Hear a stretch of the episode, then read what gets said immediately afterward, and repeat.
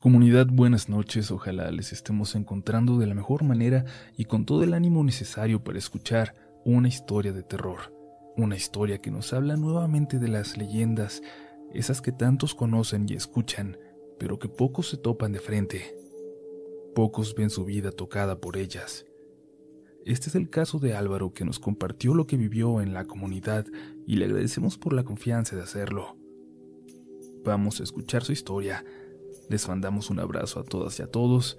Esto es Relatos de la Noche. Mi historia comienza en el verano de 1982. Yo contaba apenas con 10 años de edad cuando comenzaron a perseguirme estos sucesos que hasta hace un año concluyeron con el desenlace más doloroso que he tenido que enfrentar. Al ser hijo único de madre soltera, yo acostumbraba acompañarle a todos lados, y ese verano no iba a ser la excepción. A mi madre le gustaba que viajáramos por toda la República Mexicana en un pequeño automóvil que teníamos. Su dicho favorito era, a nuestro país solo se le conoce por carretera. Así, no era de extrañar que una noche yo me subiera a nuestro coche medio dormido y amaneciéramos en una playa, en un bosque, en una selva del sureste o incluso en el desierto. Sin embargo, ese verano ella preparó algo distinto. Conocer pueblo por pueblo empezando en Morelos, pasando por el estado de Guerrero y terminando en Oaxaca. Mi trabajo, si lo pueden llamar así, era ir señalando en el mapa los lugares donde pararíamos. Acuérdense que en ese tiempo no había GPS ni nada por el estilo. Nuestra primera parada consistía en pasar una noche en la casa de unos amigos. Esta casa se encontraba en un pueblito a las afueras de Tepoztlán, Morelos. Y una noche antes, sin imaginar que estaba a unas horas de comenzar a vivir sucesos muy extraños, marqué en el mapa nuestra primera parada antes de irme a dormir. En aquel entonces vivíamos en una casa muy grande en el pueblo de San Jerónimo, en la Ciudad de México.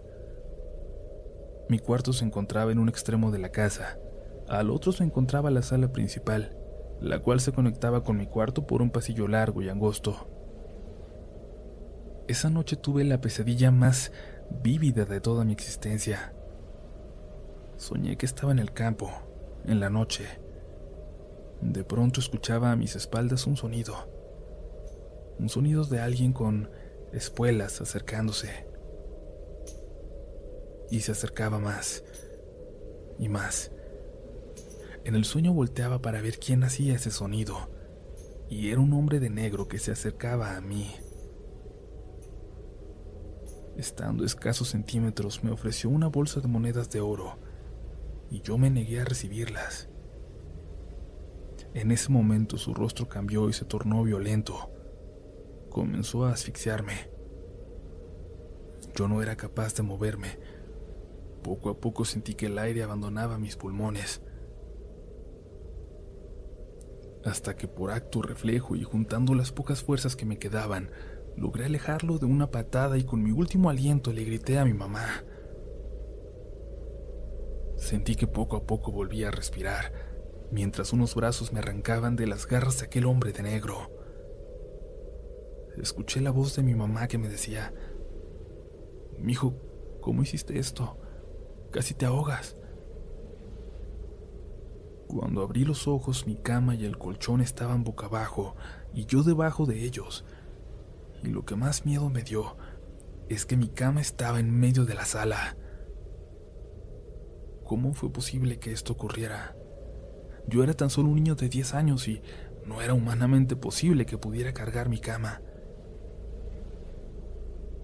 Mi mamá muy asustada me preguntó qué era lo que había pasado yo le conté el sueño y que desde mi perspectiva todo había sido real. Como para calmarme, ella solo me dijo que seguramente era la emoción del viaje. En el fondo yo sentí que creyó cada palabra que le conté, porque incluso esa noche me dejó dormir con ella. Pude descansar sin saber que era el inicio de varios sucesos paranormales y que la noche siguiente sería la noche que me marcaría para siempre. Mi mamá no me educó de manera religiosa.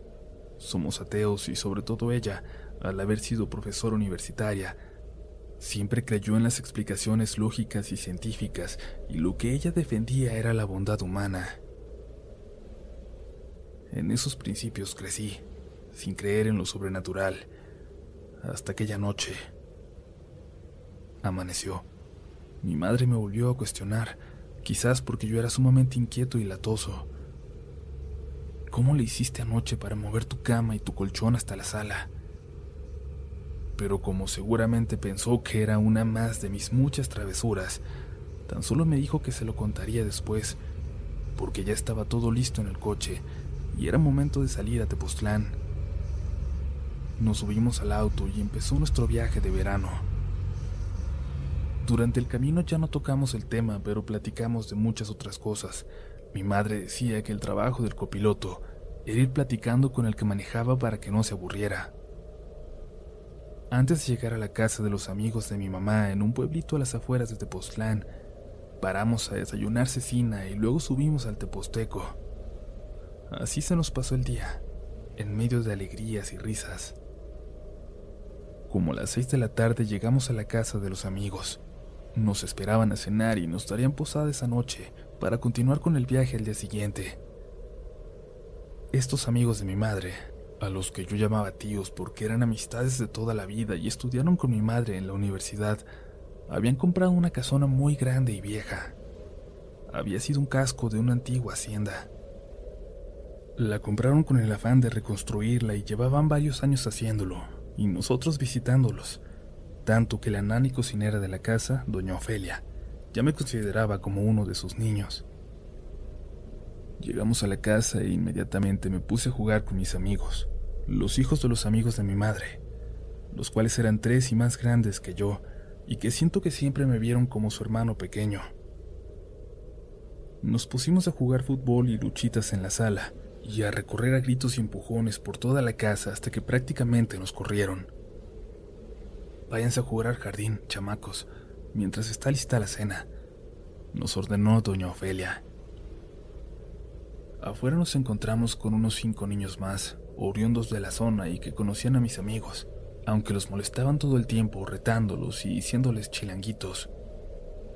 Empezaba a anochecer, y el que yo supuse que era el líder de esos muchachos, el más grande, retó a mis amigos diciéndoles, a ver, si son tan machos, chilanguitos, los reto que nos metamos al panteón ahorita en la noche. El panteón municipal quedaba aproximadamente a un par de kilómetros a campo traviesa de la casa donde estábamos. Mis amigos aceptaron el reto y yo lo seguí.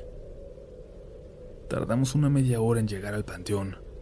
Ya eran las nueve de la noche, una noche clara porque había luna llena. Saltamos una vieja barda de adobe que ya no era tan alta y estaba muy desgastada por el paso del tiempo.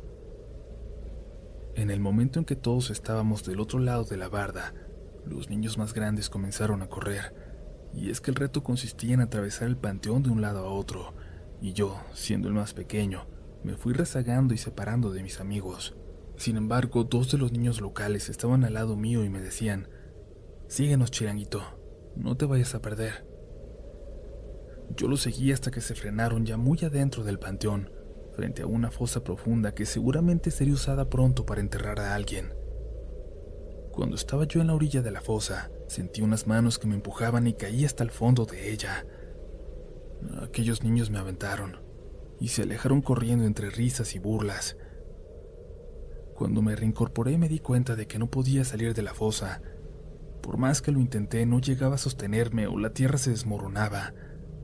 Lo intentaba una y otra vez, brincando desesperado y no lo lograba. Estaba atrapado. Me puse a gritarles a mis amigos sin obtener ninguna respuesta y me comencé a angustiar y a llorar desesperado porque los minutos pasaban y nadie acudía en mi auxilio. La luna iluminaba la noche y creaba una sombra en la fosa sumamente oscura. Sentí que pasó cerca de una hora y nadie respondía a mis llamados, cuando de pronto empecé a escuchar ese sonido de mi sueño, de mi sueño de la noche anterior. El miedo más profundo se apoderó de mí. Intenté no llamar la atención, incluso empecé a respirar por la boca para que no se escuchara mi respiración. Ese sonido de espuelas que nunca olvidaré se acercaba más a la fosa en donde yo estaba. Pegué a la pared más oscura de la fosa, aquella donde los rayos de la luna no llegaban, y ahí esperé que lo que fuera que se acercara no me viera.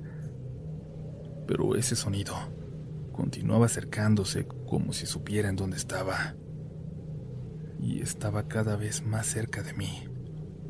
Quedé congelado, pegado a la pared más oscura, con la esperanza de que si eso llegase a encontrarme no me hiciera lo que yo había soñado la noche anterior. Paralizado por el miedo y sin manera de pronunciar palabra, fue cuando lo vi, parado en la orilla superior de la fosa a contraluz de los rayos de la luna llena. Era una figura alta y vestía un traje de charro completamente negro, y en una de sus manos tenía una bolsa, la misma yo había rechazado en el sueño de la noche anterior. Como si supiera que yo estaba ahí, tomó dos monedas de la bolsa y las arrojó a la fosa.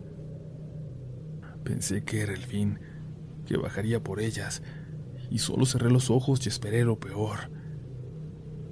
Pero entonces escuché a lo lejos las voces de mis amigos, de sus padres y de mi madre, gritando mi nombre y escuché también el rinchar de un caballo y el sonido del mismo galopando y alejándose de ahí.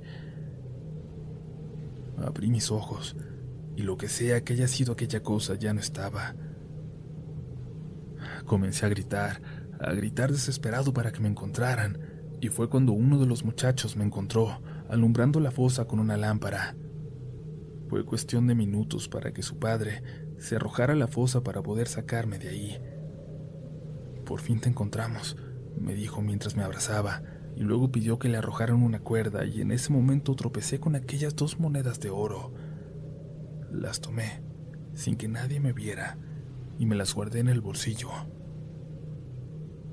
Eso me costaría muy caro. Me sacaron de la fosa y ahí estaba mi madre, con lágrimas de felicidad en los ojos. Mis amigos también estaban ahí. Los vi todos golpeados, y es que después me enteré que los dos más grandes, al no verme, y a fuerza de golpes, lograron que aquellos niños locales les confesaran lo que habían hecho conmigo, mientras que Diego, el más pequeño de los niños, corrió de regreso a la casona para pedirle ayuda a nuestros padres. Ya de regreso en la casa, doña Ofelia me recibió también con abrazos y besos. Me apartó de los demás y me llevó a la cocina para prepararme un chocolate caliente. Seguramente yo seguía pálido del susto, porque mientras me servía el chocolate en una tacita de barro, me dijo, Tranquilo mi niño, ya estás en casa. Parece que viste un muerto. Yo le respondí, No, no vi un muerto. Vi a un señor, a un charro de negro. Doña Ofelia en ese momento soltó la taza con chocolate al suelo y dijo, Santo Dios, al mismo tiempo que se santiguaba y corría a abrazarme nuevamente. Me sentó en su regazo y me platicó una historia que yo desconocía, la historia del charro negro, quien se aparecía para probar la ambición de las personas. A los hombres les ofrecía monedas de oro, a las mujeres les ofrecía llevárselas en su caballo, porque me contó doña Ofelia que era muy guapo. Si los hombres le aceptaban las monedas de oro o las mujeres aceptaban subirse, era el inicio de su perdición. Yo, temblando, metí las manos en mi bolsillo y le enseñé las dos monedas de oro que me acababa de guardar un rato atrás. Ahora la que parecía que había visto muerto era doña Ofelia, que palideció inmediatamente al ver aquellas monedas. ¿Qué hiciste, mi niño? ¿Qué hiciste? Doña Ofelia era una mujer de raíces indígenas, una señora ya muy grande, pero que no aparentaba la edad que tenía en aquel entonces, que calculo eran unos 80 años. Ay, mi niño, seguía diciendo mientras se apresuraba a cerrar la puerta de la cocina. Yo intenté explicarle de mi sueño, de mi sueño de un día antes, cuando había rechazado estas monedas y me habían empezado a ahorcar, y que de manera inexplicable mi cama y yo habíamos aparecido en la sala de mi casa. Mientras le explicaba todo esto, doña Ofelia, apurada, puso un mantel en el suelo. Colocó un par de velas y las encendió. Un vasito con aguardiente, cigarros, en un plato un poco de comida y tomó una cajita de madera a la cual le colocó dos dientes de ajo, mientras parecía recitar algo en mixteco. Con el tiempo y con las visitas a lo largo de los años, siendo ya un adolescente, supe el significado de aquellas palabras de doña Ofelia. Se dice que los espíritus malos aparecen en la noche. Me pidió las monedas y sin tocarlas directamente, envolviéndolas en un paño pequeño de cocina, las metió en la cajita de madera con el ajo adentro. Prendió las velas, encendió un cigarro y mientras lo fumaba, cerraba la cajita y le echaba encima el humo del cigarro. Y repetía constantemente las siguientes palabras, que en español significan que Dios bendiga al chamaco. Tengo mucha fe en Dios. Que Dios le ayude a donde vaya. Ofreció en un pequeño altar improvisado la comida y escupió encima de la caja el aguardiente. Terminando el ritual me explicó. El charro negro es una deidad de nuestros antepasados. Es el guardián de los cerros, el dueño del campo y de los montes. Hace muchos, muchos años, cuando se empezó a construir el panteón del pueblo, ese donde se fueron a meter y que queda en el cerro de enfrente, los trabajadores que construyeron la barda de adobe le ofrendaron comida, aguardiente del bueno y cigarros para que los dejara trabajar en paz. Desde entonces, es su casa. Ustedes se metieron sin guardar el permiso ni el respeto. Y él te avisó. Se te apareció en un sueño y no supiste interpretarlo. Mientras me contaba todo esto, sentí un escalofrío que me recorría toda la espalda. Doña Ofelia continuaba diciéndome, ya le ofrecí regalos, esos que le gustan tanto. Un buen mole, cigarros y su mezcal. Con esta ofrenda espero que calmemos su ira. Den esta cajita y jamás, jamás y bajo ningún motivo la abras. El ajo lo despista y así no podrá encontrarte. Si llegaras a abrirla, él se llevará algo muy preciado para ti, si no es que tu propia vida. Tomé la cajita y la guardé en mi bolsillo, mientras recibía un abrazo fuerte de doña Ofelia y me mandaba a dormir. A la mañana siguiente partimos mi madre y yo a continuar nuestras vacaciones de verano, no sin antes darle un fuerte abrazo a doña Ofelia. Las vacaciones continuaron. Recorrimos muchos pueblos de Guerrero y Oaxaca. Regresamos a la Ciudad de México mientras yo guardaba la cajita de la manera más celosa posible. Mi madre me preguntaba qué llevaba ahí, y yo siempre le respondía que un regalo de doña Ofelia. El tiempo pasó. Continué viendo a aquella señora hasta el día de su muerte. Asistimos a su funeral y yo los despedí como si de mi abuela se tratara. Crecí, entré a la universidad, tuve la oportunidad de vivir varios años en Europa. Me casé, tuve mis hijos y poco a poco fui olvidando la cajita y las palabras de aquella señora, hasta el punto que llegué a pensar que todo había sido producto de mi imaginación y aquella cajita quedó guardada en casa de mi mamá. Después de muchos años regresé a México. Me instalé en otro estado de la República, pero me reservo el nombre porque la ciudad en la que vivo es pequeña y quisiera guardar discreción. Mi madre decidió ya no vivir en la Ciudad de México ni tampoco en la ciudad con nosotros. Le compré unos terrenos en el campo, a unos 45 kilómetros de donde yo vivo, y comencé a construirle una finca. Ella siempre había soñado con vivir en el campo, y cómo no agradecerle después de que gracias a su esfuerzo, al ser madre soltera, pude tener educación y las comodidades que ahora disfruto. La finca estaba muy retirada de la ranchería más cercana, Incluso tenías que tomar un camino de terracería de unos 10 kilómetros para acceder a ella. Es difícil comunicarse en esa zona ya que no hay señal de celular. Para poder hacerlo uno debe tomar el camino de terracería y en lo alto de un cerrito buscar señal, como a unos 5 kilómetros de la finca. Cuando estuvo terminada mi mamá se mudó. Yo tenía un trato con ella, que me hablara todos los días para saber que estaba bien y ella siempre puntual y para no preocuparme, cumplía con su parte del trato. Subía a su camioneta, recorría cinco kilómetros y me marcaba en el lugar donde había señal. Aprovechábamos esos pocos minutos al día para contarnos lo más relevante y para ponernos de acuerdo para vernos los fines de semana. Hasta que llegó esa noche, esa maldita noche. A las nueve sonó mi celular. Era mi mamá quien me llamaba un poco más tarde de lo habitual. Le reclamé que era muy tarde y que yo ya estaba preocupado y que entendiera que si me preocupaba era porque ella era lo más querido para mí.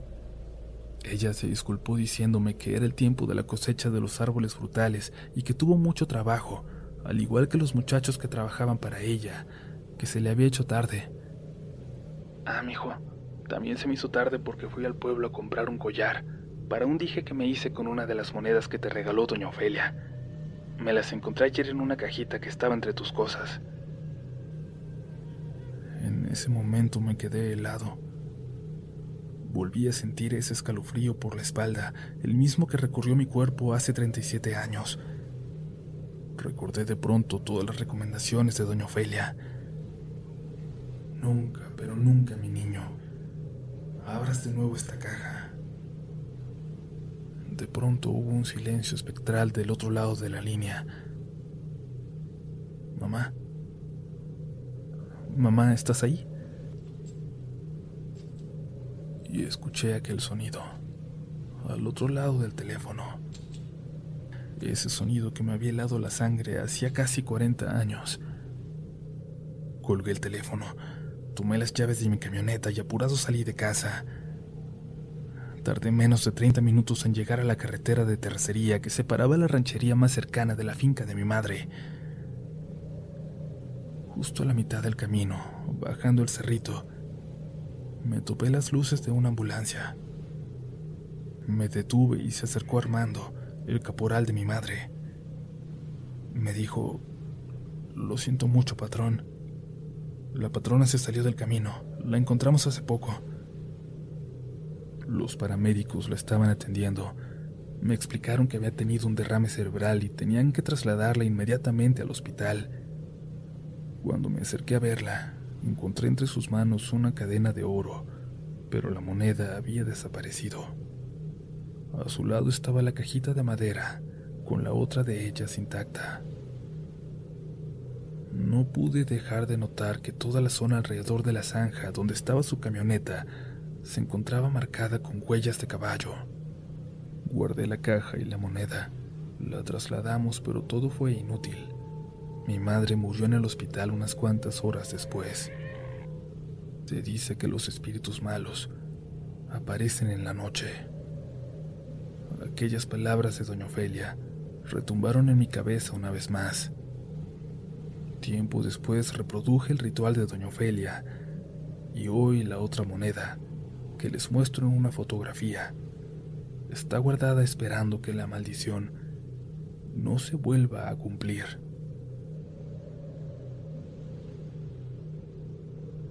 Si te gusta este contenido, no dudes en suscribirte para que estés pendiente de lo nuevo que tenemos cada semana. Síguenos también en Instagram y Twitter, donde nos encontrarás como RDLN Oficial. Y también puedes suscribirte a YouTube, donde tenemos varios relatos nuevos cada semana. Esto es Relatos de la Noche.